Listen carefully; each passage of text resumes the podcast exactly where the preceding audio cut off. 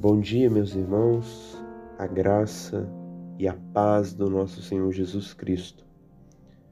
Nós iremos meditar mais uma vez na palavra de Deus e nós já estamos meditando no livro de Provérbios.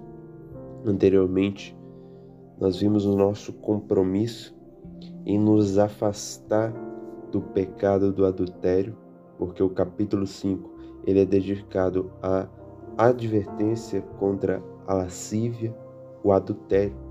E a partir do versículo 15, Salomão irá falar da fidelidade conjugal e irá trazer mais uma vez a advertência contra a infidelidade conjugal, contra o pecado do adultério.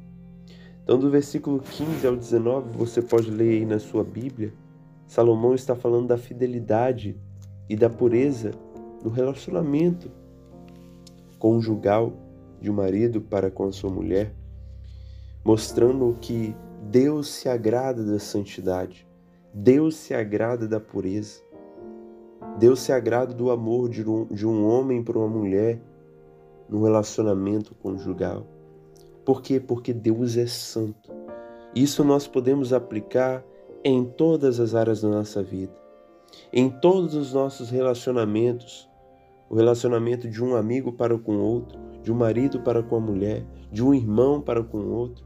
Deus requer a santidade. Deus requer a pureza. Isso é expresso porque o caráter de Deus é um caráter santo. Então, nós já vimos também capítulos anteriores que Deus requer a santidade no modo como nós tratamos as, com as nossas riquezas, no modo no, como nós tratamos os nossos pais.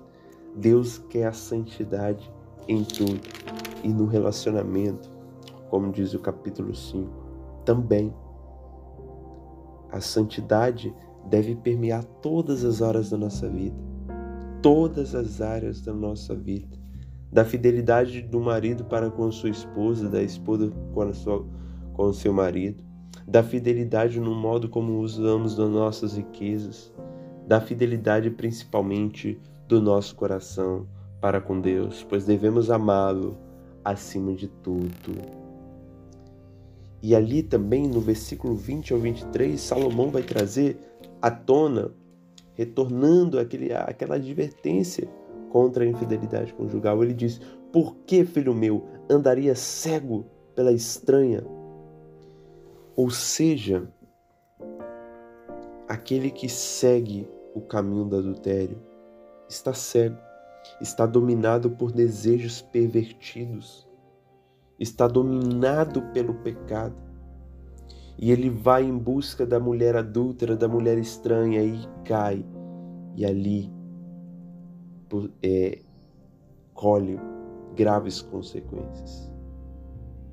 O pecado do adultério destrói a vida de muitas famílias no dia de hoje. Como todo pecado, como já dito, no começo, no princípio pode ser doce, mas no final será amargo, será como um absinto. Então é insensatez o caminho do adultério. É falta de sabedoria e de temor a Deus. E no caminho do adultério, como também de qualquer outro pecado, Deus está com os olhos postos. Deus conhece os nossos caminhos, versículo 21. Os caminhos dos homens estão perante os olhos do Senhor e ele considera todos os seus veredas. Deus sabe quando a gente irá fazer o bem. Deus sabe quando a gente irá fazer o mal.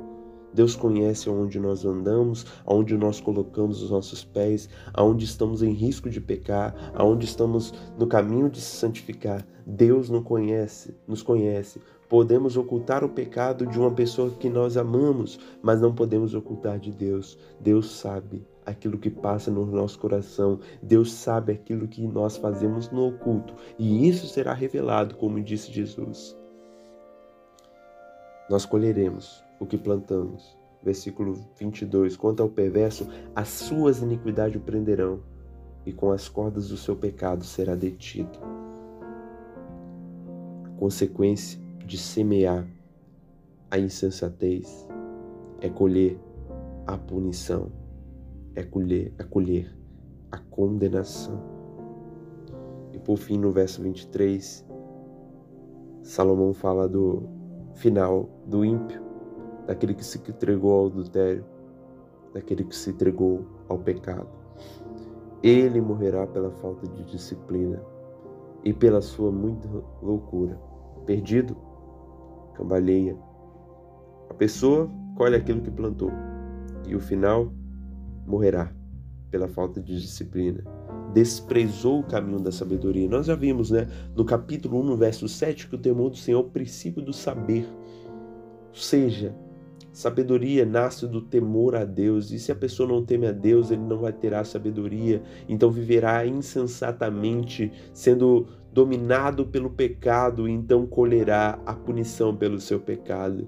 Meus irmãos, então ouvimos aqui já nas nossas meditações nosso dever de estar atento ao conselho da sabedoria. Então, vamos ouvir a sabedoria de Deus, vamos abrir os nossos ouvidos para ouvir, os nossos olhos para ver, para desejar a sabedoria e vivê-la, praticá-la, pois senão teremos o destino daqueles que se entregam à insensatez do pecado, que são atraídos pelo adultério, atraídos por outros pecados e irão ter uma colheita bem desastrosa para a sua vida.